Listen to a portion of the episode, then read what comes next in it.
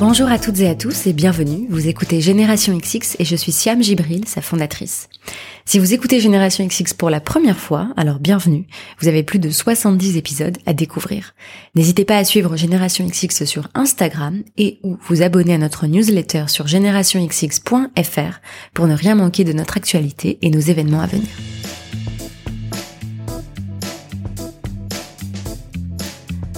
Avant de diffuser l'épisode d'aujourd'hui, dans lequel j'ai le plaisir de recevoir Noélie Balèze, la cofondatrice de Pampa, juste un petit mot sur l'une de mes précédentes invitées. Vous avez été nombreuses et nombreux à écouter et beaucoup aimer l'épisode 71 avec Sylvie Ganter, la cofondatrice de la maison de parfum Atelier Cologne. Sachez qu'en septembre prochain, Atelier Cologne prévoit un grand événement pour mettre en avant son univers.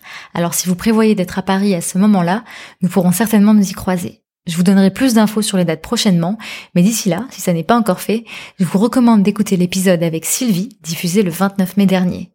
Elle y raconte comment elle est tombée un peu par hasard dans l'univers du parfum, quels sont les défis inhérents à la croissance d'une entreprise comme Atelier Cologne, et comment elle a réussi, au fil du temps, à se fier à son intuition et ne plus faire de compromis, à la fois pro et perso, pour être en paix avec elle-même. L'épisode est disponible sur toutes les plateformes d'écoute de podcast et sur générationxx.fr.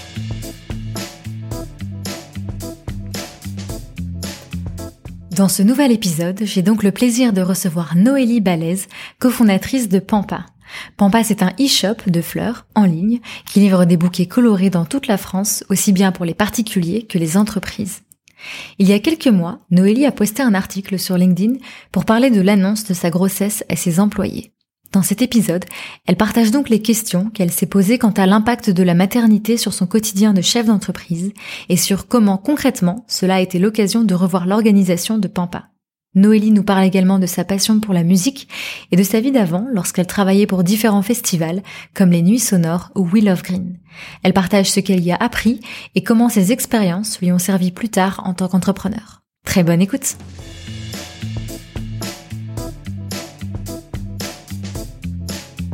Bonjour Noélie. Salut.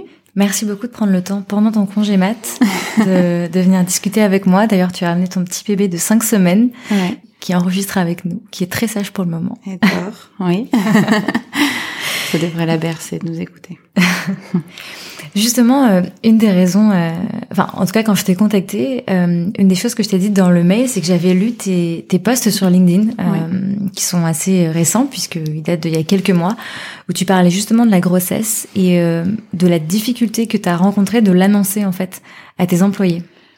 Oui, oui, enfin pas parmi d'autres. La difficulté, c'était pas tant de l'annoncer aux employés, c'était plus Ok, je, je suis chef d'entreprise, je suis enceinte. On a un, un, projet qui est assez jeune relativement. On, a, on existe depuis deux ans et demi et je n'avais pas d'autres expériences à ma connaissance sur lesquelles m'appuyer pour avoir une guideline et un peu une idée du, du, du, chemin de là où je devais aller. Donc euh, après, je suis souvent entourée dans mon parcours d'entrepreneur, je demande des conseils à droite à gauche et c'est c'est des hommes du coup qui aussi me donnaient des conseils. Donc c'était assez euh, assez marrant, mais euh, il a fallu improviser. J'ai eu plutôt ce sentiment bon bah je vais improviser parce que je pourrais pas calquer ça. Ça, ça c'est pas il n'y a pas une législation précise sur comment nous on doit opérer alors qu'on a d'autres responsabilités évidemment de faire à la machine que un employé qui, après ça dépend des employés, mais qui peuvent être un peu plus facilement s'effacer euh, le mhm. temps de, du congé maternité. Et c'est vrai que j'ai procédé par étapes. Donc la première, ça a été d'en parler à mon associé. Donc elle l'a su très très tôt. Euh, donc c'était une très bonne nouvelle euh, évidemment entre nous. Euh, mais très tôt, on a pu euh, se dire, ok, on a neuf mois, voilà, c'était huit mois, on a huit mois pour pouvoir venir. Comment on s'organise pour que tu puisses aussi profiter? Parce que si on a décidé d'être chef d'entreprise, c'est aussi pour pouvoir s'octroyer de la liberté quand on en avait le plus besoin. Et ça m'aurait vraiment euh, frustré et je me serais sentie très contraint de, de me dire ah ben je vais être euh, comme d'autres l'ont fait, ma sœur l'a fait, etc. Ah ben, j'ai ma boîte, je suis enceinte. Tant pis, je vais faire les deux en même temps euh, parce que je suis une warrior et que j'ai déjà fait un milliard de choses en même temps. Et en fait, continuer sur ce rythme-là, de toujours en faire plus et démontrer qu'on est capable d'en prendre beaucoup sur les épaules. J'aurais pu le faire, mais je me suis dit non, non, non si j'ai voulu être entrepreneur, c'est aussi un moment euh, pour quand j'ai besoin de faire pause ou en tout cas euh, de profiter de moments de ma vie importants, ben je puisse le faire. Donc c'était ça le challenge qui s'est fixé huit mois avant la naissance. Et donc en sur la liste de la, la to-do, parce que il y a une to-do derrière, c'était bah, l'annoncer à tout le monde, mais là aussi il y avait, c'était pas qu'un côté très formel, il y avait aussi le côté, euh, euh on est quand même une petite boîte relativement, surtout euh, il y a huit mois on était encore moins nombreux, on était plus près de la quinzaine de personnes qu'aujourd'hui on a plutôt les 20-25. Et euh, c'était aussi leur annoncer sans sans leur faire peur, enfin sans que ça crée de de, de crainte parce que ils peuvent aussi se dire euh, ok elle va pas être là donc en fait je vais être bloqué dans mes décisions enfin je vais être bloqué sous mes projets je vais être bloqué dans mes décisions. Ça va être euh, le, le, bazar parce que euh, tout d'un coup les choses seront peut-être pas validées ou il y en aura pas de solution pour telle chose telle chose. Donc il y avait quand même l'envie de désamorcer ces questions là aussi on peut se dire quand on va accoucher est-ce que je vais pas avoir la tête ailleurs? Est-ce que je vais pas défocus Est-ce que mon management euh, peut en pâtir? Enfin, on peut se dire plein de choses. Ah, on dit en général quand on a des enfants qu'on on relativise mm. tout, euh, tout, tout devient, euh, tout est remis en question, on voit les choses autrement, le travail passe après, etc. Bon voilà, l'idée c'était comment je l'annonce, comment je prépare mon poste et le process de décision et toutes mes missions, comment je les redistribue en finalement euh, d'élégant et en donnant plus de responsabilités à des personnes qui pouvaient les prendre sa responsabilité. Donc ça, aussi euh, impliqué que je lève la tête du guidon pour voir autour de moi l'équipe qu'on avait construite et euh, les gens qui pouvaient nous manquer peut-être aussi les recrutements qu'on a fait spécialement. Ça c'est le poste que j'ai pas encore fait. Et voilà. Et, et en, fait c'est un exercice que je recommande à tous même les hommes les hommes chefs d'entreprise. L'exercice que j'ai fait avec mon associé de faire le, le, ménage dans ses propres missions, sa place dans l'entreprise, prendre le recul et organiser sa propre boîte pour que ça puisse tourner sans nous entre guillemets. Parce que évidemment non j'ai pas tout délégué. Évidemment euh, il y a des choses qui sont mises un peu en pause etc mais euh, c'est un exercice très sain parce que un, bon CIO c'est ce qu'on dit un bon chef d'entreprise en général c'est quelqu'un qui arrive aussi à se focus sur la stratégie la RH euh, la vision de sa boîte et avoir le recul aussi pour faire avancer tout le monde et qui délègue surtout et qui en fait fait les bons recrutements pour avoir une entreprise euh, qui tourne qui empower les gens. C'est trouver les bonnes personnes et les mettre au bon endroit et leur donner les ressources nécessaires pour faire le bon travail parce qu'entreprise c'est quelque chose de collectif et je pense qu'il faut savoir s'effacer et se dire euh, je dirige tout ça, mon associé on dirige tout ça, mais on a le recul suffisant pour aussi faire grandir la boîte et l'amener là où on veut. Et c'est surtout euh, un exercice qu'on nous demande tout le temps en tant qu'entrepreneur, c'est quelle est la vision de votre boîte à N plus 5, à N plus 10, euh, etc. Et ça, on peut pas l'avoir et on peut pas toujours regarder devant soi si on est toujours à, à gérer à la minute et qu'on est dans, dans l'urgence en permanence et que tout ce qui se passe dans notre boîte passe par nous, c'est pas forcément sain, je pense. Donc voilà, et, et finalement, euh, là, après coup, je me rends compte qu'on a bien préparé ça je suis extrêmement sereine. Je suis extrêmement contente de revenir aussi, euh, même si là j'ai quand même un pied. Euh, je suis, je, je reste euh, dans l'actualité de la boîte, etc. Et d'ailleurs, euh, on en parlait mon associé, mais je lui ai dit, il faut que toi, tu, tu, on te prévoit un break de quelques semaines et on se fait ce jeu-là et tu vas partir dans plusieurs mois et en fait, on va préparer le fait que tu puisses partir à un moment par exemple trois semaines. Voilà. Et parce que mon poste a évolué par cet exercice et c'est quelque chose qu'on a tous besoin de faire, je pense. Voilà. Donc c'était la première fois que vous faisiez cet exercice justement. Ouais. Bah oui, de se dire, euh, je liste toutes mes missions. Ok, qu'est-ce que je fais euh, au quotidien? Parce mhm. que il y a ce qu'on fait au quotidien, il y a ce qu'on fait. Euh, il y a différentes couches de de tâches Ouais, de tâches, de, ce qu'on fait de travail. Et donc il y a, y a l'opérationnel au plus près des gens. Et après, il y, a, y, a, plein plein de choses. Il y a des projets plus moyen terme et des projets long terme. On traite de toutes ces temporalités, on traite de tous ces volumes aussi. Et finalement, au bout d'un moment, euh, ça avance, mais ça avance même plus vite que nous. Et, et nous, on est tout le temps, tout le temps, tout le temps en train de nourrir cette grande machine. Mais euh, on n'a même pas pris le temps de reculer et de dire ah mais ça en fait quelqu'un pourrait le faire et le ferait peut-être mieux que moi même d'ailleurs parce que je n'excelle pas dans toutes les casquettes euh, qu'on prend au début quand on est euh, entrepreneur. Euh, enfin, en tout cas pour nous, on était deux, puis on a été quatre, cinq, dix, etc bon, bah, au bout d'un moment, il y a des gens qui font mieux euh, certaines tâches que, que moi, et il faut s'entourer de gens meilleurs que soi. Il faut apprendre de ça. Et ça, c'est super important d'ailleurs, parce que c'est pas parce que on est passionné et qu'on a l'entrepreneuriat dans le sang que euh, on est euh, les meilleurs partout. Voilà. Donc j'ai tout listé. Il y a des choses qu'on savait déjà quand même, et voilà, il fallait que clairement on renforce l'équipe de quelqu'un qui soit en assistant comptabilité, euh, sur tout ce qui est l'administratif, tout, tout ce, ce, quotidien d'entreprise que je gérais sur lequel j'avais aucune valeur ajoutée et euh, des connaissances limitées euh, sur euh, sur des sujets. Donc on voulait plus une un, une experte qui, qui arrive. Donc on a trouvé un super profil qui est aussi chef happiness officer, enfin, qui s'occupe du bureau et du quotidien du bureau parce que c'est ce qu'on faisait. Et puis au bout d'un moment, quand on est 20, ça prend ça prend beaucoup plus de temps de s'occuper d'un bureau. Puis à un moment dire à quelqu'un qu'on ne peut pas lui répondre parce qu'on est en train de s'occuper de, de, de, du ménage du bureau, enfin de la personne qui fait le ménage. enfin ça c'est un exemple, je sais pas si c'est arrivé, mais c'est pas c'est pas cohérent. Alors que c'est tout aussi important qu'une équipe ait des super bureaux et un super environnement de travail. Donc c'est une priorité, mais en tant que chef d'entreprise, ça devait pas être la mienne. Donc par exemple, on a aussi, euh, en fait, je, moi, mon rôle dans l'entreprise, je m'occupe de, de, toute la partie financière, euh, donc tout le, le, partie business, mhm. euh, de toute la partie euh, marketing, enfin vente. Donc ça implique la communication qu'on fait à deux avec mon associé. Elle, elle est vraiment sur les messages, la marque, l'image et tout ce qu'on dit et ce qu'on raconte, mais euh, moi, voilà, j'aide sur euh, tout ce qui est la, plus la, la publicité, comment on fait, à quel moment on dit quoi, pourquoi, enfin, trouver des, des moyens de d'être toujours plus inventif euh, en communication. Sous ma responsabilité aussi, j'ai tout le B2B, donc tous les commerciaux qui échangent régulièrement, donc avec toutes les entreprises avec lesquelles on travaille, ce qui représente 60% de notre activité. Voilà, après, bon, il y a les parties partenariats, il y a la partie logistique, parce que c'est quelque chose, moi je viens de l'événementiel, donc c'était aussi mon dada. Euh, donc toute la partie logistique, à savoir les livraisons, euh, le process, comment on fonctionne, le SAV, et après tout ce qui est ben, euh, représentation de la boîte, euh, gérer euh, les actionnaires, enfin tout ce qu'on peut avoir de, de, en lien avec l'extérieur, mhm. qui n'est pas le quotidien dans les bureaux d'entre les murs de Pampa. Donc on a finalement pris l'organigramme de la boîte et on s'est dit qu'il était temps qu'on nomme des managers et qu'on ait des responsables sur tous ces pôles différents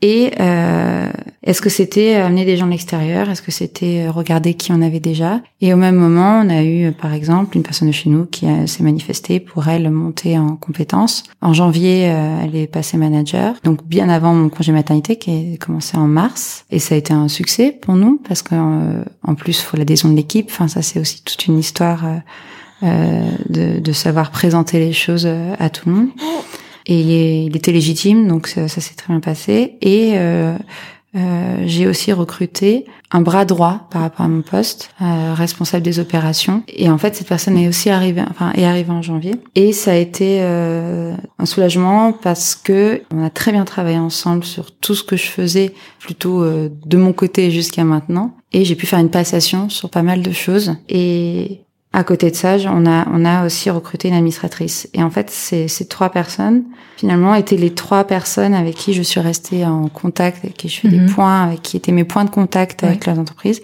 et ont très très bien, euh, euh, là, pendant ma, mon, absence, euh, sans jamais être bien loin, pu prendre des décisions pour moi avec le concours de mon associé, évidemment, voilà, l'idée c'était pas de charger mon associé qui avait déjà énormément de travail. C'est vrai qu'on aurait pu se dire ça. Vous êtes deux, elle prend le relais, mais en fait ça aurait été. Elle, en aurait été totalement capable, mais mm. euh, enfin capable en termes de compétences parce qu'on se voit travailler depuis mm. super longtemps. Donc, euh, mais euh, enfin c'était pas du tout mon souhait de la charger en plus parce que l'idée c'était pas de quand je revienne qu'elle soit au bout du rouleau, surtout qu'on a eu la fête des mères, qui est quand même le jour le, plus chargé de l'année pour nous, entre temps, pendant mon congé maternité.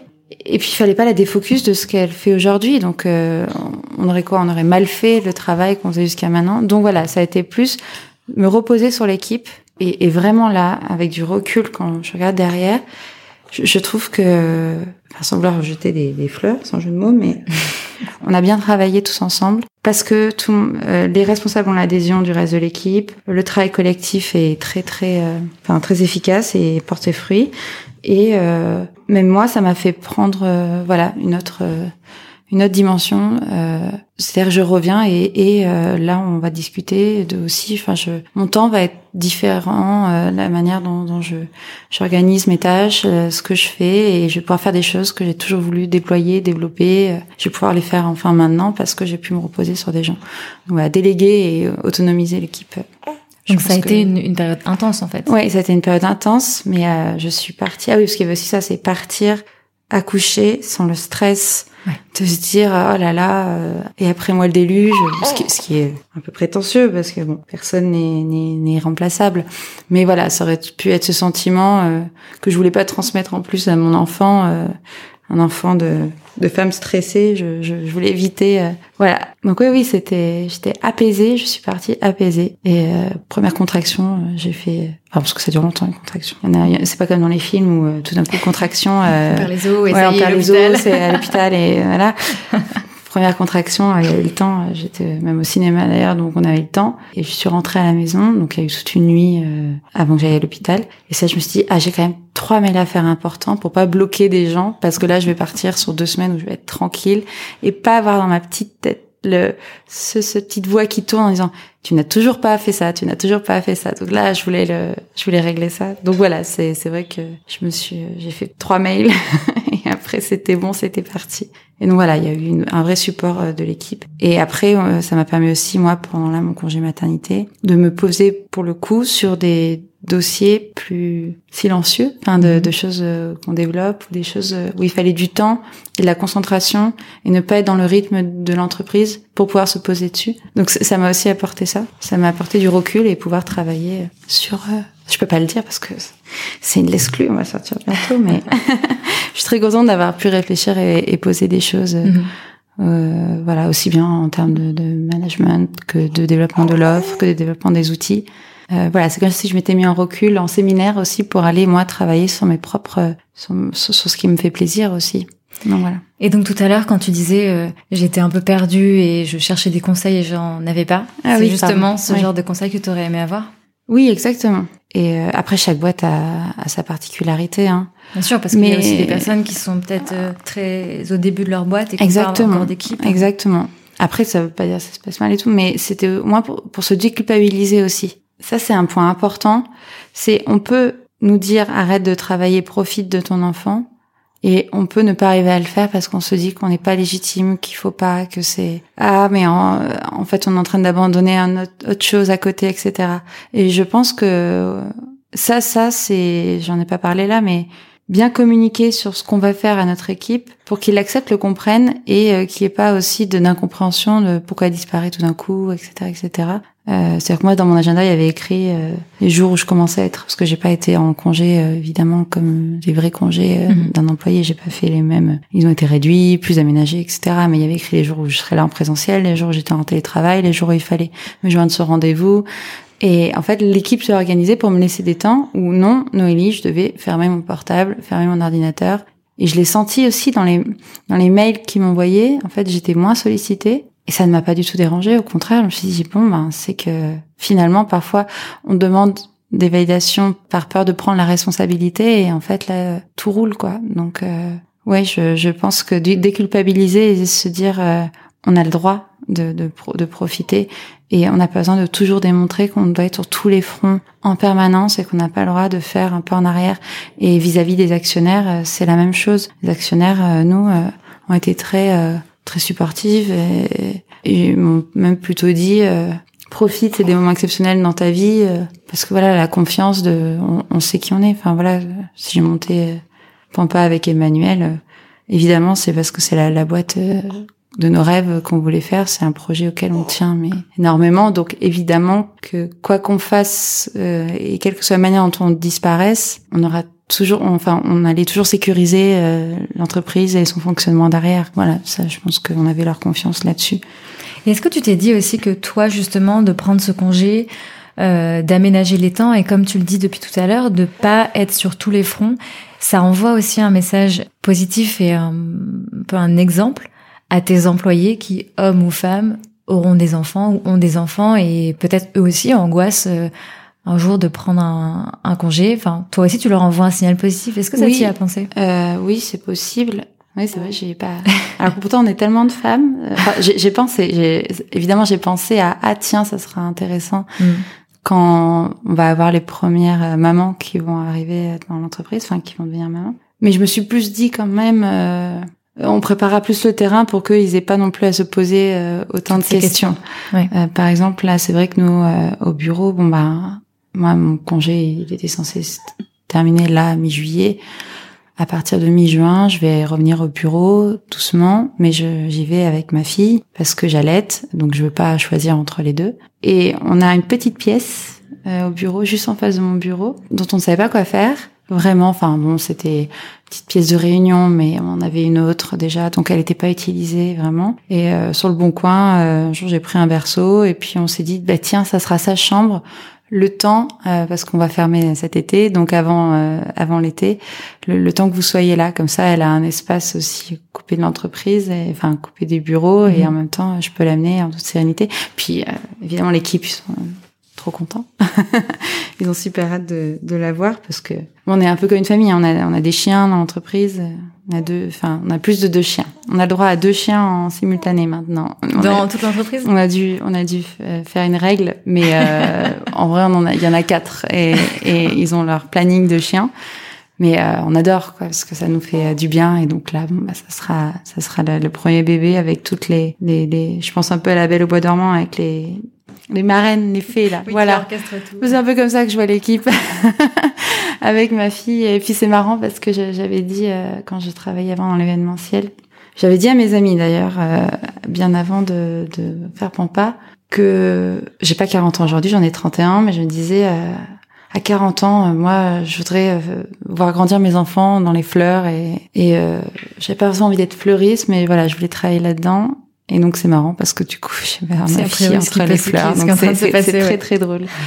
Voilà, mais euh, par contre, ouais, mais, euh, nos employés, euh, quand ils, quand elles auront des congés maternité, j'espère que si un jour elles utilisent le berceau, c'est vraiment parce que, ou peut-être qu'elles ont envie de profiter de leur enfant plus loin, au-delà du congé maternité, ou de l'allaiter un mois de plus, peut-être ce genre de choses. Ça serait, moi, je serais très très supportive d'une femme qui, voilà, a envie d'allaiter, a pu le faire, parce que tout le monde ne peut pas le faire qui n'en a pas envie, mais qui a envie, qui peut et qui euh, veut le faire le quatrième mois, et eh ben si elle si elle peut au bureau, bon ben tant mieux. Enfin après tout s'emménage, tout s'organise, mais voilà. L'idée c'était pas. Euh, je sais qu'il y a des grosses entreprises qui font ça pour que les employés restent plus longtemps, euh, se sentent comme chez eux, ne fassent plus la différence entre chez eux et les bureaux.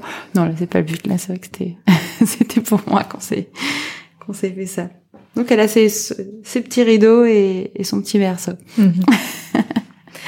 On va repartir quelques années en arrière. Euh, il y avait une question que je voulais te poser par rapport à ton parcours parce que j'ai lu que très jeune, euh, ou en tout cas avant le bac, en tout cas, tu as été passionné de musique et euh, tu es allé étudier les sciences politiques à Lyon. Et du coup, je m'étais demandé si tu t'étais posé la question de faire carrière dans la musique ou si euh, tu as choisi les sciences politiques parce que c'était aussi quelque chose qui te plaisait. Comment ça s'est passé, euh, ce, ce choix qu'on fait à 18 ans?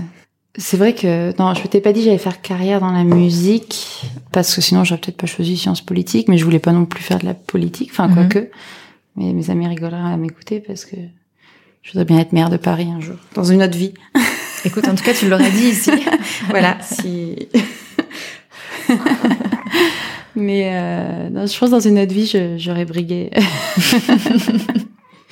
mais euh, non, en fait, j'ai toujours voulu un peu suivre euh, mes envies et euh, moi, je donc je viens de Corrèze. Quand j'étais au lycée à Brive-la-Gaillarde, ceux qui font des Paris-Toulouse connaîtront parce que c'est trois minutes d'arrêt sur la ligne de Théose. Enfin, c'est ce qu'on me dit donc parce que vu qu'on sait pas trop où c'est, euh, la diagonale du vide de Chirac, c'est vers là, c'est la Corrèze et qui est un endroit merveilleux, celui de passage pour ceux qui ne savent pas où partir en vacances.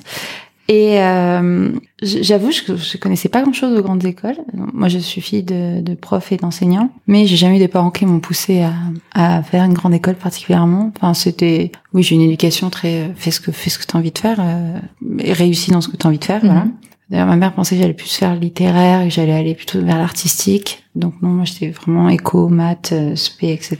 Et donc j'avais entendu parler de Sciences Po et vu que j'adorais les sciences économiques et sociales et la politique, enfin c'était quand même, euh, je j'étais assez fan de tout ça. Bah, j'ai passé mon concours et puis euh, je les ai eus et donc j'ai choisi d'aller à Lyon. Et j'ai choisi Lyon, c'est-à-dire que si je n'avais pas mes concours, euh, j'avais été retenue pour faire une prépa à Lyon parce que je voulais absolument Lyon, mhm. parce qu'il y avait les nuits sonores.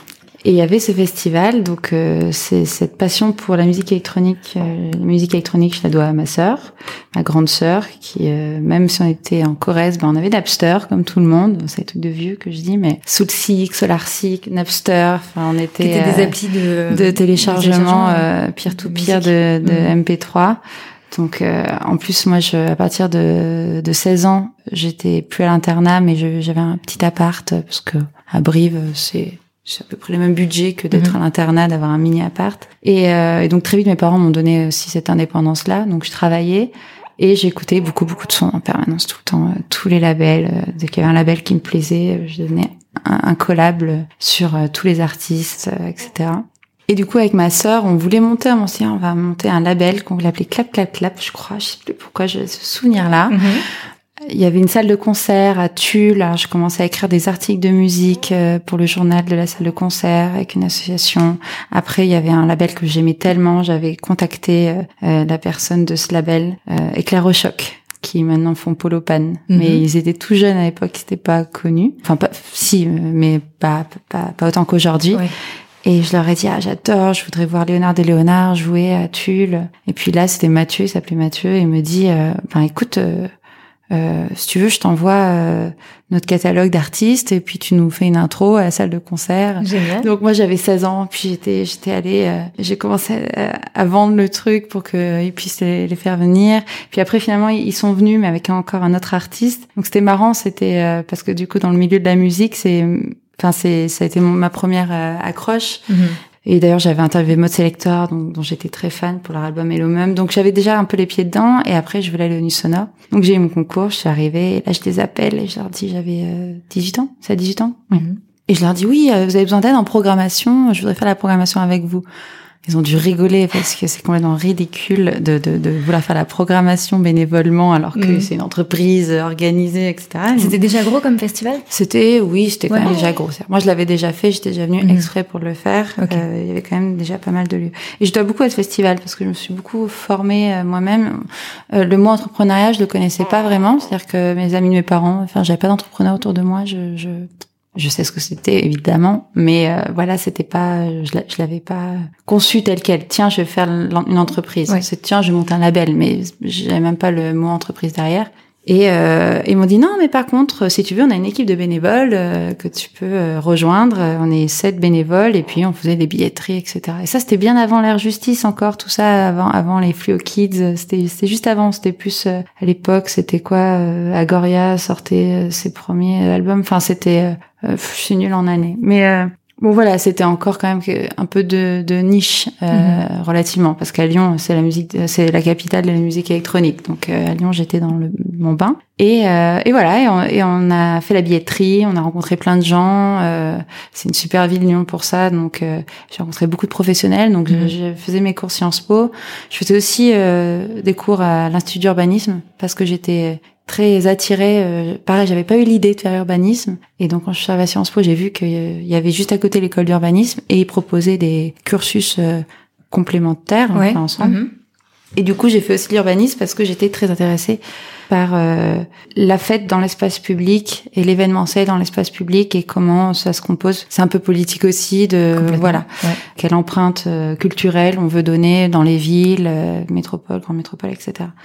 Donc voilà, j'avais fait d'urbanisme en plus et euh, donc je travaillais pour Nuit Sonore et puis l'année d'après avec ma sœur, on a créé cette association justement enfin et euh, avec mon copain de l'époque et ça s'appelait Glass Donc là, j'avais 19-20 ans euh, et on bouquait des artistes. Donc j'avais des artistes lyonnais, donc j'avais un roster, j'étais super fière. Et on bouquait des artistes et on faisait des soirées avec des flyers dans des dans des caves de Lyon, dans des bars, la pêcherie, je crois que ça s'appelait. Tout ça sur son temps libre. Tout ça sur mon temps libre. Et à côté, j'étais babysitter et je faisais des cours du soir aussi parce que il fallait que de l'argent. Enfin, il fallait que je travaille aussi parce qu'il fallait que. Occupée, quoi. ouais, j'ai J'ai maigri beaucoup en une année avant de la faire remarquer parce que oui, je, je me levais très tôt et et, euh, et euh, oui, on peut dire je, je me suis faite toute seule. En tout cas, je dois rien à personne. Ça, c'est en regardant derrière moi, euh, c'est quand même une fierté, c'est que j'ai jamais été. Et après, tant mieux pour ceux qui peuvent l'être, mais propulsés par un, un ami d'ami qui m'a embauché parce que c'était moi ou parce que voilà, c'est c'est vraiment j'ai énormément travaillé très tôt. J'ai j'ai mon Bafa, j'ai été euh, monitrice de colo. Euh. ouais, j'ai eu pas mal de vie. Et donc j'ai fait plein de trucs comme ça. Et puis euh, finalement, donc on a on a booké des artistes. Et euh, après, on s'est dit tiens, on va faire, euh, on va participer aux appels à projets des Nuits Sonores. Parce qu'entre temps, j'avais fait un stage aussi pour Nuits Sonores en administration. Donc là, j'avais appris beaucoup sur l'administration. Et on s'est dit tiens, on va faire un apéro sonore. Et on s'est mis à organiser un événement qui était gros, c'est-à-dire qu'on a eu 5000 personnes qui sont venues, ça s'appelait Synesthésie, on avait des artistes toute la nuit qui jouaient, je sais plus combien d'artistes, il y avait des VJ, des artistes, de l'Europe entière, on avait tout tout préparé, les budgets, tout ça, c'était génial. On a perdu 12 000 euros. Parce que le lieu de, enfin, c'était un événement qui devait être gratuit c'était le concept, c'est une sonore, c'est des circuits électroniques, c'était gratuit. Et ben du coup, on n'avait pas anticipé que le public serait beaucoup plus malin que nous et qu'ils allaient boire dehors ou arriver à, à rentrer avec l'alcool. Donc en fait, les bars n'ont pas fonctionné comme mhm, prévu. D'accord. Et vu qu'on n'avait pas d'argent avec les entrées, voilà. Donc, euh, bah voilà, je me souviens, on se retrouve sur le trottoir le lendemain, euh, assis à, réfléchir sur comment on va faire euh, avec une dette à cet âge-là. Euh, et puis finalement, on a refait un événement pour les sonore l'année d'après. Et on a renégocié évidemment parce que quand c'est des dettes sur la location de quelque chose, par exemple, bon, c'est on parle pas de payer une personne. Oui, ouais, ça se négocie. Mhm. On, a renégocié un peu les choses et euh, moyennant la com, enfin plein de choses. C'est là, là où Noélie, vendeur de tapis, euh, est ressorti. et euh, oui, parce que ça, aussi, ça peut être aussi une autre, une autre facette. Euh, enfin, j'aime bien convaincre. Et donc ouais, t'étais à l'aise dans la négo. Oui, voilà. Oui, j'aimais bien ce jeu de.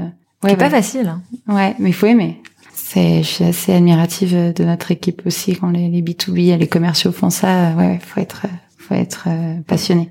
Et donc voilà, on a pu éponger ces dettes-là, mais c'était très drôle. Et puis derrière, on a fait quoi? Enfin, ah oui, entre temps, j'ai travaillé. Je suis partie en Espagne, à Barcelone, parce que je voulais absolument travailler au, Bureau Export de la musique française. Donc j'avais pris un avion exprès pour y aller depuis Paris. Donc pourquoi j'ai pris cet avion depuis Paris? Parce que je travaillais chez Willabart à ce moment-là. Enfin bon, en gros, quand tout le monde partait faire des, Erasmus, c'est vrai que j'ai fait des stages. Donc j'ai fait des stages chez Willabart, chez Nu Sonore. Donc j'étais dans la musique. C'est ça. Donc en fait, je te demandais, est-ce que tu voulais faire carrière dans la musique? Peut-être que tu le voyais pas comme ça, mais finalement, oui, je voulais pas commencer à faire, en fait. carrière dans la musique. Je, oui, voilà, c'était plus, ça venait à moi et je le prenais parce que c'était une passion, c'était une première passion, c'était un premier tropisme. Et euh, je, je, je m'estimais plutôt chanceuse que tout arrive à moi et que j'arrive à trouver du travail là-dedans euh, parce que j'avais rencontré des gens, parce que j'avais euh, pu créer des choses là-dedans. Et en fait, mes rencontres et les projets que j'ai créés, parce que voilà, après euh, à Barcelone, j'ai créé aussi des événements. Euh, de 2000 personnes, la Nice Erasmus. Enfin, j'ai, on m'a fait confiance énormément. On m'a donné les clés d'événements, on m'a donné des budgets et j'ai eu beaucoup de cartes blanches euh, sur ce que je faisais, donc beaucoup de liberté parce que j'ai dû se convaincre à un moment, je sais pas comment. Et donc oui, oui, j'ai, en fait, j'étais entraînée là-dedans sans jamais faire le choix de faire ça. Donc je pense que c'est la meilleure façon dont ça peut m'arriver parce que aujourd'hui faire le choix de travailler dans l'événementiel sans avoir travaillé dans l'événementiel, c'est mmh. compliqué. On n'entre pas comme ça. Euh, euh, ouais, ouais, j'ai été entrée dans cette vague-là. Et au bout d'un moment, donc après, voilà, on a monté Willow Green, les trois premières éditions. C'était super fort. Euh, c'est là que j'ai rencontré les entrepreneurs. C'est là que j'ai compris ce que c'était aussi de monter ces projets. L'entreprise, le mot start-up est arrivé dans la bouche de tout le monde parce que quand j'ai fait Sciences Po, on parlait pas de start-up, on parlait d'entreprise, de mm. leadership, machin, de plein plein de trucs euh, autour de l'entreprise. Mais mais euh, voilà, il n'y avait pas ce côté.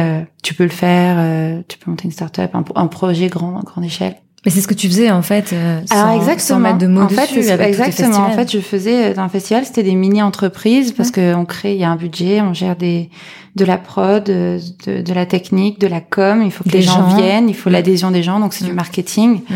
Voilà, si les gens viennent pas, si les gens ne consomment pas. Euh, euh, comment ça se passe? Et finalement, mes plus grands stress que j'ai eu dans ma vie, euh, c'est sur les festivals. Hein. C'est pas, c'est pas avec Pampa. Ah c'est vrai? Ah ben oui, c'est gérer. On, on, gère, on gère des gens.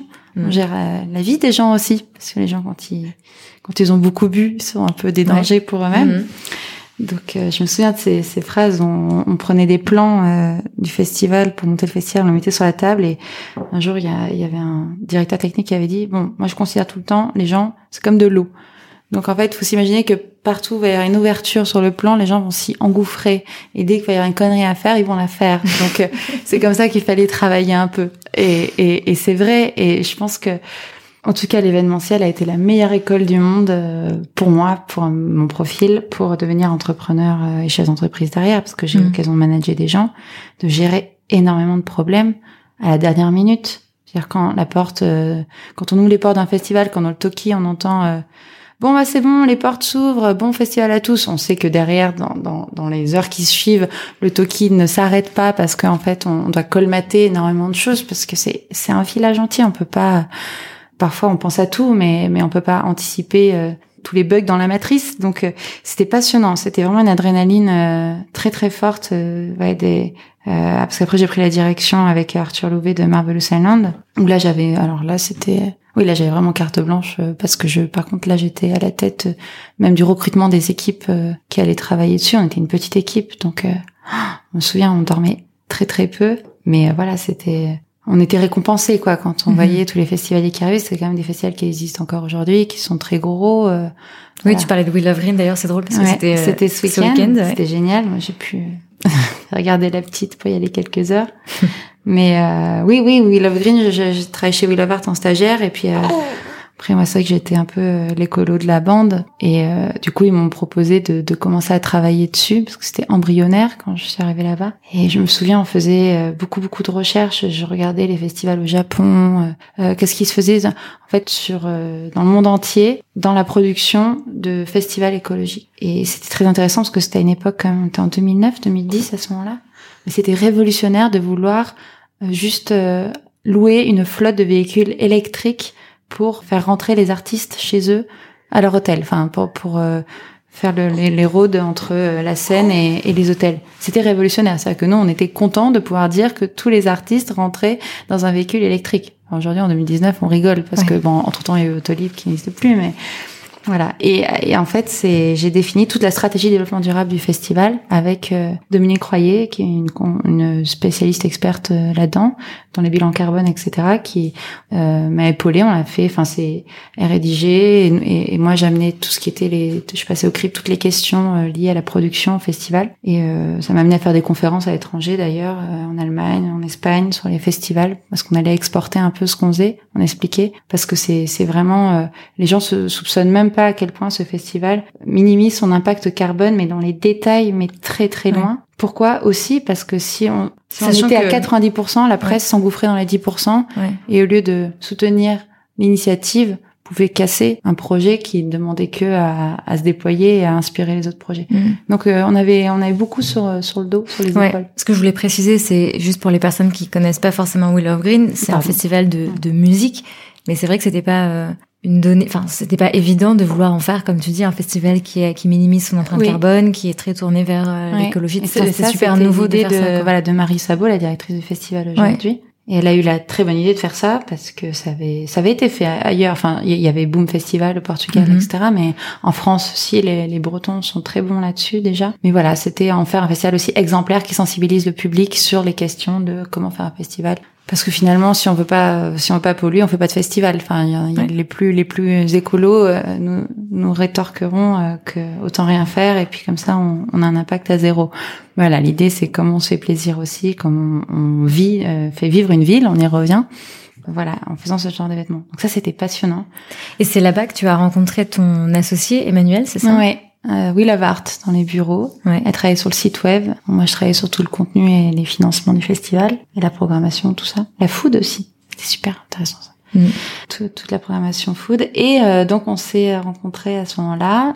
On s'appréciait beaucoup, mais on n'avait pas l'occasion de discuter euh, tant que ça parce qu'on était dans le rush. Un festival, c'est une date clé et le, à partir du moment où on met euh, nos fesses sur la chaise, c'est le compte à rebours est lancé et donc euh, c'est la course à, à, tout faire bien et tout mhm. plier, voilà. Donc c'est ce qui est drôle, c'est qu'Instagram, dans sur mon Instagram, euh, je sais plus euh, pourquoi, mais il y a deux ans, je, j'avais, je, voulais voir quel avait été mon premier post. je l'ai regardé ton premier post, c'est une trousse de, maquillage, de, vernis à ongles. De vernis à ongles, ouais. et Emmanuel est, est sur la cinquième photo, je crois. Mhm. Elle est en train de travailler avec un chat qui est sur le bureau. C'était un chat du voisin qui venait nous rendre visite au bureau. On était pas loin, on était à côté, on travaillait pas loin. Et au-dessus d'elle, il y a, y a le papier qui était un peu notre grand mantra euh, sur le festival c'était tout va bien se passer. Et c'était notre grand truc, c'est-à-dire que tous les ans au festival, il fallait euh, qu'on imprime ce papier et qu'on se l'affiche. Tout va bien se passer, mais oui, tout va bien se passer évidemment, euh, évidemment, parce qu'il y a une intelligence collective qui fait que, enfin, tout le monde est sur le front et ça peut pas mal se passer. Et Emmanuel était là et on s'était recroisés après au festival euh, à Bidart, on s'était croisés euh, à diverses occasions, on s'entendait bien, mais bon, on n'a pas l'occasion malheureusement d'approfondir euh, mhm. toutes les amitiés avec tous les gens avec qui on s'entend. Et là, ah, qu'est-ce que tu fais? Ça va? Ouais, super. bon, bah, elle, elle, a été en agence, elle est chef de projet digital. Elle a travaillé aussi dans les festivals, elle a travaillé dans la pub, la mode, market. Et puis elle a dit bah là euh, je fais ça. J'ai dit mais mais pourquoi tu tu montes pas ta boîte? Elle a dit bah si j'y pense justement. Je voudrais faire euh, l'abonnement de la fleur en ligne. Enfin je voudrais être fleuriste. Et moi c'est marrant parce que mes potes étaient là à ce moment-là. C'est véridique. En plus il pleuvait donc on était tous regroupés euh, pour pas se prendre la pluie. Et, euh, voilà moi j'ai dit bah moi aussi je voudrais travailler dans la fleur parce que j'avais fait le tour de l'événementiel. C'est très très bien, c'est passionnant mais Ouais, j'avais ce sentiment. Bon, ça fait quelques années, ça fait neuf ans maintenant. C'est pas mes projets déjà. Je travaille pour les autres à chaque mhm. fois, euh, donc je, je n'en récolte pas la même satisfaction et, et je n'ai pas la liberté que je pourrais avoir avec mes propres projets. Et euh, voilà, j'avais dit à mes potes que je voulais faire de la fleur avant 40 ans. et je cherchais aussi à créer mon entreprise. Je me souviens, j'avais approché euh, plusieurs personnes. J'avais eu des idées hein, euh, qu'on m'avait invalidées avant, comme beaucoup de gens. Et donc voilà, et, là, c'était un peu comme un coup de foudre, euh, une évidence. Et euh, on s'est mis au travail très vite, finalement. On a commencé à échanger, échanger. C'est un couple hein, après. Donc premier texto, deuxième texto, puis après hop, ça, ça commence à, à grandir dans la dans la tête. Et puis on a fait notre vraie première réunion, euh, ouais, de, on était déjà en 2015, ouais, en novembre 2015. Et là, c'était parti, c'était Kickstart. Est-ce qu'on est aligné sur ce qu'on veut faire? Est-ce qu'on voit, est-ce qu'on a la même ambition? Parce qu'il y a mille façons de faire un projet de fleurs en ligne, de faire un projet de fleurs. On peut aussi vouloir ouvrir une boutique de quartier, qui a aussi un e-shop en ligne. Enfin, il y, a, plein plein de choses possibles. Et vous, vous aviez défini comment justement votre ambition? Euh, Bah à l'ancienne, avec des, des post-it, des papiers. C'était, euh, oui, voilà, on posait. Euh, comment on a fait? On a, on avait, euh, ouais, on a échangé euh, sur la marque déjà. On a fait une présentation et chacune on disait euh, pour nous euh, Pampa c'est c'est quoi? Si c'était des villes c'est un, un, peu ces trucs d'arbres chinois ah c'est marrant. euh, arbres chinois c'est ça? Portrait chinois. Portrait chinois. Pourquoi arbre chinois? Oh, je sais pas. Rien à voir du portrait chinois ce truc de portrait chinois et on l'a fait ouais à, c'était une marque ouais. si c'était notre entreprise si donc ça donnait vraiment une couleur de de ce dont on rêvait comme projet mm-hmm. en management aussi quelle, quelle équipe qu'est-ce qu'on aime bien autour de nous et euh, on était plutôt assez d'accord quand même. Hein. Il n'y a pas eu de gros débat. Et encore aujourd'hui, euh, c'est marrant, on a une facilité à... On, on targiverse pas des heures mhm. euh, sur une décision, un projet.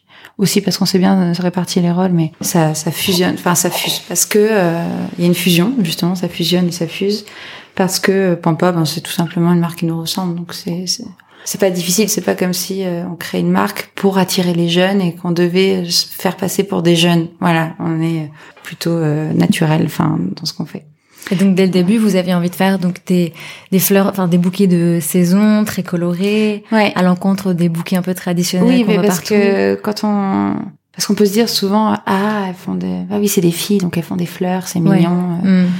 C'est d'ailleurs ce qu'on dit souvent. Voilà, c'est vrai que les femmes, il y a un peu cette étiquette collée de ah ben tiens, euh, par exemple là, ah ben tiens, elle vient d'avoir un bébé, donc oui évidemment, elle, elle, monte sa marque de fringues. Et puis et puis quand bien même, enfin, c'est dit un peu pour mm. ça discrédite alors que ah oui, c'était complètement alors qu'on est, euh, moi c'est ce que je dis, euh, on est aussi des enfin, des business women avant tout. Moi je pourrais vendre des poignées de porte et créer et, disrupter la poignée de porte. Enfin j'en sais, je sais pas pourquoi je donne cet exemple, mais on est aussi venu dans la fleur parce qu'il y avait une opportunité de marché à ce moment-là euh, face à un Interflora, à un Aquarelle, à, des marques euh, légendaires. On peut appeler ça des légendes parce qu'elles existent depuis les années 90.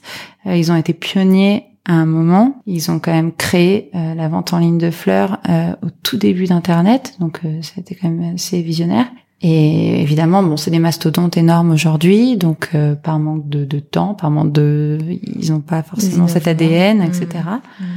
Il y avait une place pour nous. Et du coup, on l'a prise. Quand on travaillait sur Pampa, Bergamote est arrivé sur le marché. Ça nous a pas gêné tant que ça parce que on n'a pas la même marque. Ça se ressemble pas. Ça se ressemble pas. Donc, un mm. client peut passer aussi bien par Bergamote et nous. Enfin voilà, c'est une question de goût. En fait, c'est dingue de se dire que c'est pas les mêmes bouquets, tu vois. Non, c'est pas que les votre marque, elle est tellement forte que. Oui, mais eux aussi, par contre, Bergamote, enfin, je trouve, ont aussi réinventé à leur façon ce ouais, ouais, complètement. C'est-à-dire qu'on est vraiment des marques qui on, on disrupte, on change, mm.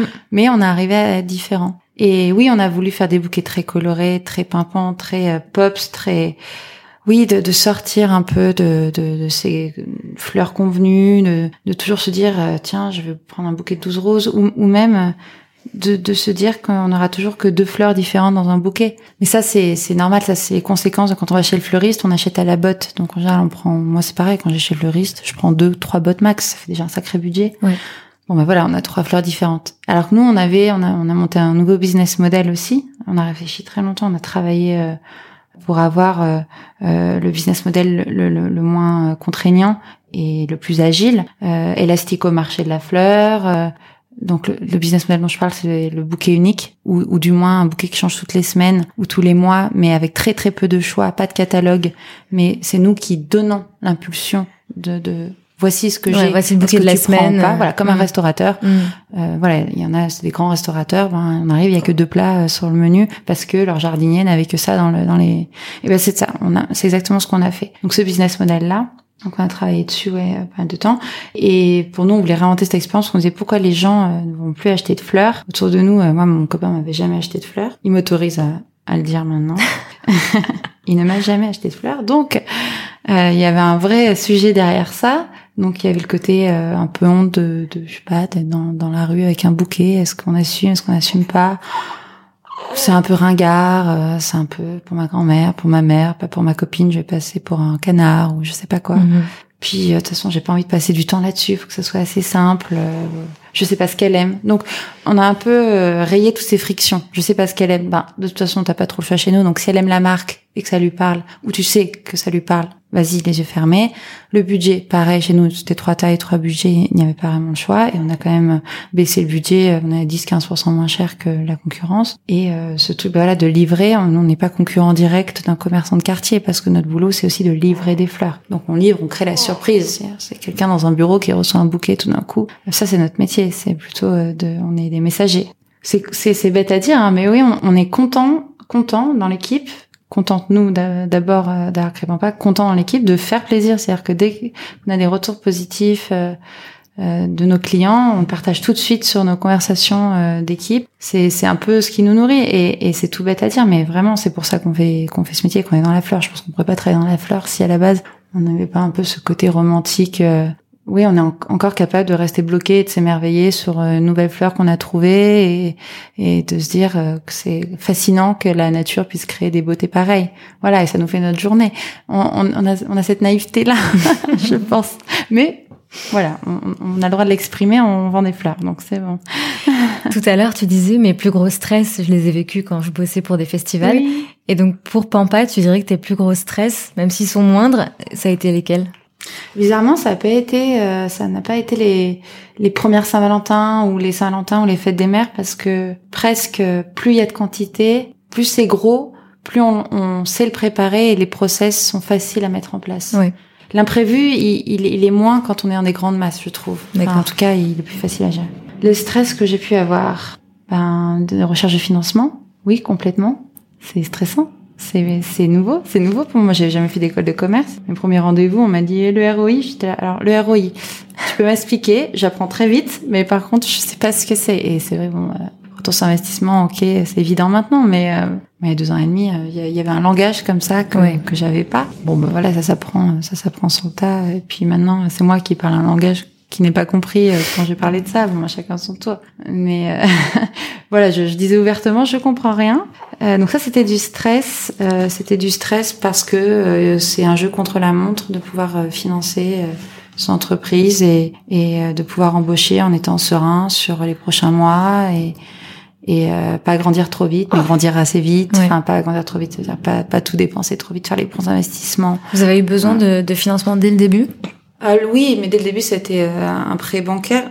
Nous, on avait un, un apport euh, très très limitées au début. Mhm. Donc on a dû faire un, un prêt bancaire euh, pour acheter notre kangou, pour aller à Rungis chercher nos fleurs et les livrer aussi au début. Donc c'était notre premier investissement. On avait un loyer mais relativement faible à payer parce qu'on était accueillis par nos amis de, de Pain Surprise, le label de musique à Montreuil. Donc voilà, c'était vraiment un investissement euh, essentiel d'avoir ce, ce kangou. Et après, on a fait une levée de fonds assez tôt quand même. Euh, voilà, et, ça, je pense, ça va être du stress. Mais après, des problèmes qui se seraient passés. Bon, c'est au début de la boîte. Hein. Au début de la boîte, on, on enchaîne que des que des histoires euh, à dormir euh, debout. Donc, euh, au bout d'un moment, on en rigolait. Ça, ça devenait. Un... On était tellement fatigués que qu'on qu'on riait tout le temps parce que voilà, on a livré. Les gens, euh, voilà, nous ont fait, une prestation, nous on va être nickel, donc on livre l'événement. Et en fait, euh, c'est la journée des catastrophes, quoi. Le- L'autolibre démarre plus. euh, je sais plus, on, se laisse la figure par terre, tous les vases euh, euh, se cassent. Ah oui, non, c'était quoi? Pourquoi on avait pris une autolibre Parce que la voiture qu'on avait empruntée, j'avais eu la bonne idée de la garer sur une place de marché le lendemain, sans m'en rendre compte. Donc à 4 heures du matin, je me suis réveillée. Ah, la voiture Et ben évidemment, elle y était plus. Enfin, Mm. on avait plein de trucs comme ça. Voilà, ça c'est du stress. Mais je pense que du fait qu'on ait travaillé toutes les deux dans l'événement, on le prenait bien. Vous avez encaissé, quoi. Ouais. Mhm. Oui, oui, je m'en suis pas rongé les ongles. J'ai pas, j'ai pas eu peur. Moi, j'ai pas encore eu peur. Ouais, après, c'est, c'est le stress des décisions. Est-ce que je prends les bonnes décisions? C'est ça, c'est les choix cornéliens qu'on doit faire en permanence. C'est, c'est ça aussi du stress, ouais. Du stress aussi, euh, oui, de, est-ce qu'on amène l'équipe vers là où on doit les emmener? Euh, Parce qu'on se réinvente tout le temps, euh, on s'invente euh, manager, on s'invente plein de choses. Donc, est-ce que, ouais, est-ce que je vais être bon manager pour l'équipe, etc. Mais ça, ce qui était intéressant, c'est que j'ai travaillé sur chez Ticket for Change avant, et puis on, on, Ticket for Change, c'est vraiment une organisation apprenante sur le management. On faisait beaucoup, beaucoup, beaucoup d'ateliers. On faisait sur euh, pour se remettre en question nous-mêmes, comment se faire passer les messages qu'on a à se faire passer, euh, la bienveillance dans la boîte, euh, la co-construction euh, euh, du projet, etc. On faisait beaucoup de séminaires. Enfin, c'était vraiment euh, euh, Ticket for Change, c'était une boîte très, très, très euh, riche, euh, qui était très dans l'autocritique, enfin, le- qui était prête à se mettre à nu. Les fondateurs étaient prêts à se mettre à nu. euh, Ouais. Bah, J'avais reçu. Joséphine d'ailleurs euh, Ah, bah dans, voilà. dans le podcast. Ouais. ouais. Et, et ça, euh, je suis partie de Ticket avec un, un bon bagage là-dessus. Mm. Et euh, c'est des choses que dont je me suis inspirée moi euh, chez Pampa. Pardon. oui, je suis encore euh, béat de regarder mon enfant. euh. Elle s'est réveillée ou Dormir, pas Moi, je euh. vois pas. euh. Ça l'intéresse tout ce qu'on dit. Oui. Ah oui, elle est réveillée. Coucou. Hello. Donc euh, oui oui voilà ouais c'était ça les stress. Alors que bon sur le festival un stress c'était tiens 18h il y a plus à manger euh, pour euh, pour le festival. Mhm. Euh, je sais pas, j'ai déjà raconté cette histoire? Je sais pas, dis-moi. Ah non mais ça c'était bah, c'était euh, oui c'était euh, bah, c'était à 18h on n'avait plus à manger pour les festivaliers donc c'est un peu la catastrophe parce que ça veut dire que si un festivalier ne peut pas manger, ne peut pas aller aux toilettes et ne peut pas boire, le festivalier s'en va du festival. Donc euh, bah, c'était ma faute, j'avais complètement euh, sous-estimé les les quantités et donc on se rendait compte qu'on allait plus pouvoir fournir les gens une heure une heure et demie après. Et donc là, euh, ben, j'ai pris un, un agent de sécu qui m'a accompagné euh, parce qu'il avait un véhicule. Enfin bref, on est allé à deux. Euh, on a fait euh, dans les bois de Vincennes, euh, j'ai fait quoi, cinq kebabs pour leur demander. Et euh, le cinquième a dit ok, ils ont baissé les stores et ils nous ont fourni euh, toute la nuit. Ouais. Après, nous, du coup, on a écrit sur des panneaux qu'on vendait des kebabs et tout. Mhm.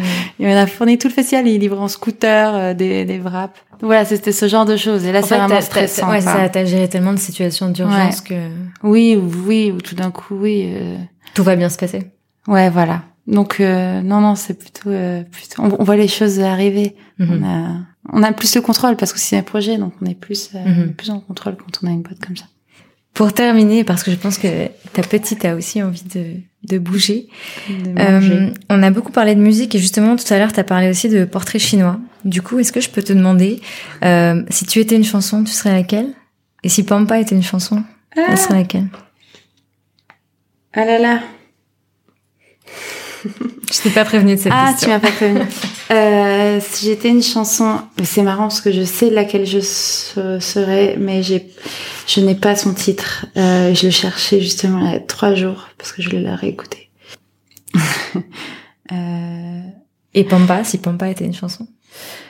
Alors si Pampa était une chanson, après chez Pampa on est très karaoké, donc on est très mhm. chanson débile aussi. Hein. Euh, si Pampa était une chanson, on est très euh, chanson française. Euh. Alors moi ma chanson karaoké pour moi c'est si j'étais un homme, alors qu'elle est complètement misogyne, donc il faudrait même pas que j'en parle. Mais c'est ma chanson karaoké euh, que j'adore, je sais pas pourquoi, je je je sais pas. Qu'est-ce qu'on serait Qu'est-ce qu'on a chanté la dernière fois? On est des tordus nous. Ah quoique en ce moment on serait Rosalia Malamente. Parce qu'on le met beaucoup, ça. À l'atelier, ça tourne pas mal. On serait du Beyoncé aussi, les filles écoutez énormément de Beyoncé. Puis, ouais, ouais, on serait, on serait un titre euh, de Beyoncé. Euh, tiens, Love on Top. Moi, je serais ça. Moi, je serais Love on Top.